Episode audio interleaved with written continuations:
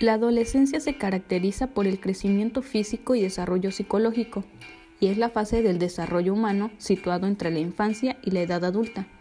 Esta transición debe considerarse un fenómeno biológico, cultural y social. El día de hoy te voy a dar unos tips para reforzar el aprendizaje en adolescentes.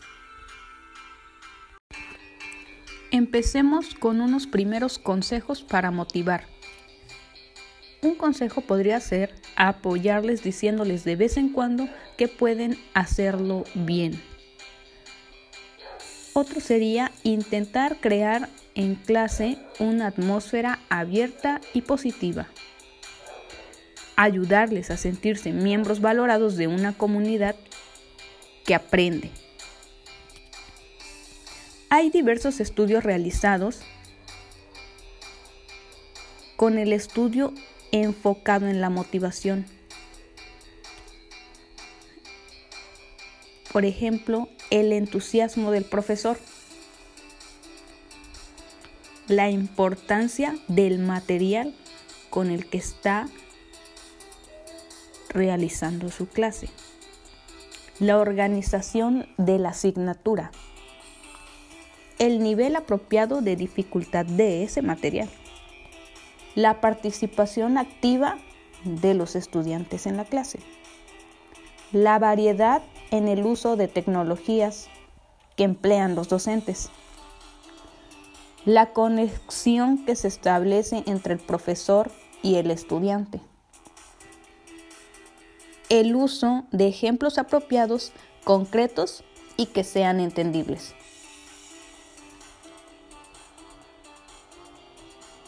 Para que se tenga un aprendizaje concreto, como lo comentábamos, es necesario explicar claramente en qué se basa y en qué, qué es lo que constituye la asignatura.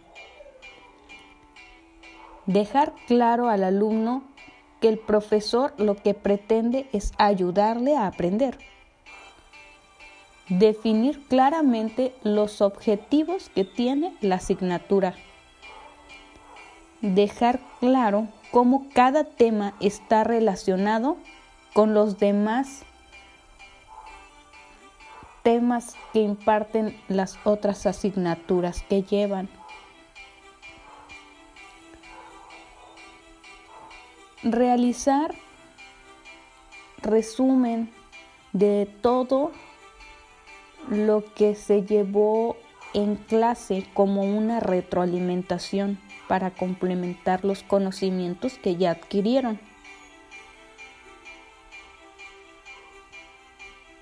Introducir ideas que estimulen dicha asignatura. Estar disponible para ayudar a los alumnos de forma individual. Empezar conociendo a los estudiantes y a su situación inicial. Es necesario primero conocerlos y saber de sus habilidades y fortalezas.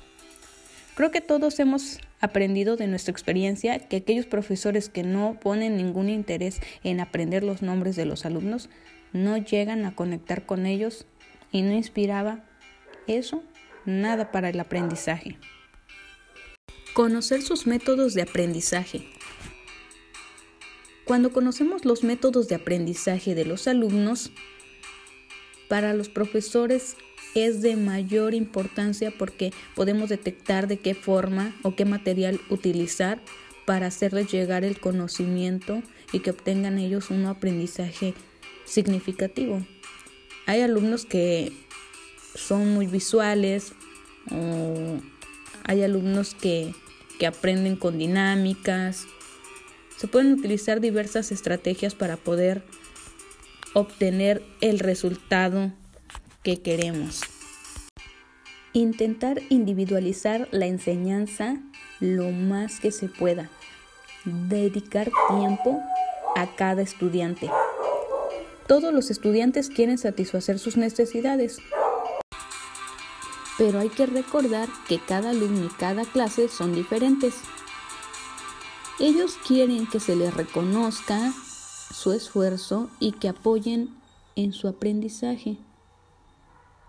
También que se les informe de manera individual su progreso. Tratar a los estudiantes con respeto y confianza. Los comentarios a los estudiantes pueden hacerse, pero nunca de forma peyorativa. Nunca ridiculizarlos. Solo debemos orientarlos y mejor decir las cosas en privado. Podemos felicitarle para darle confianza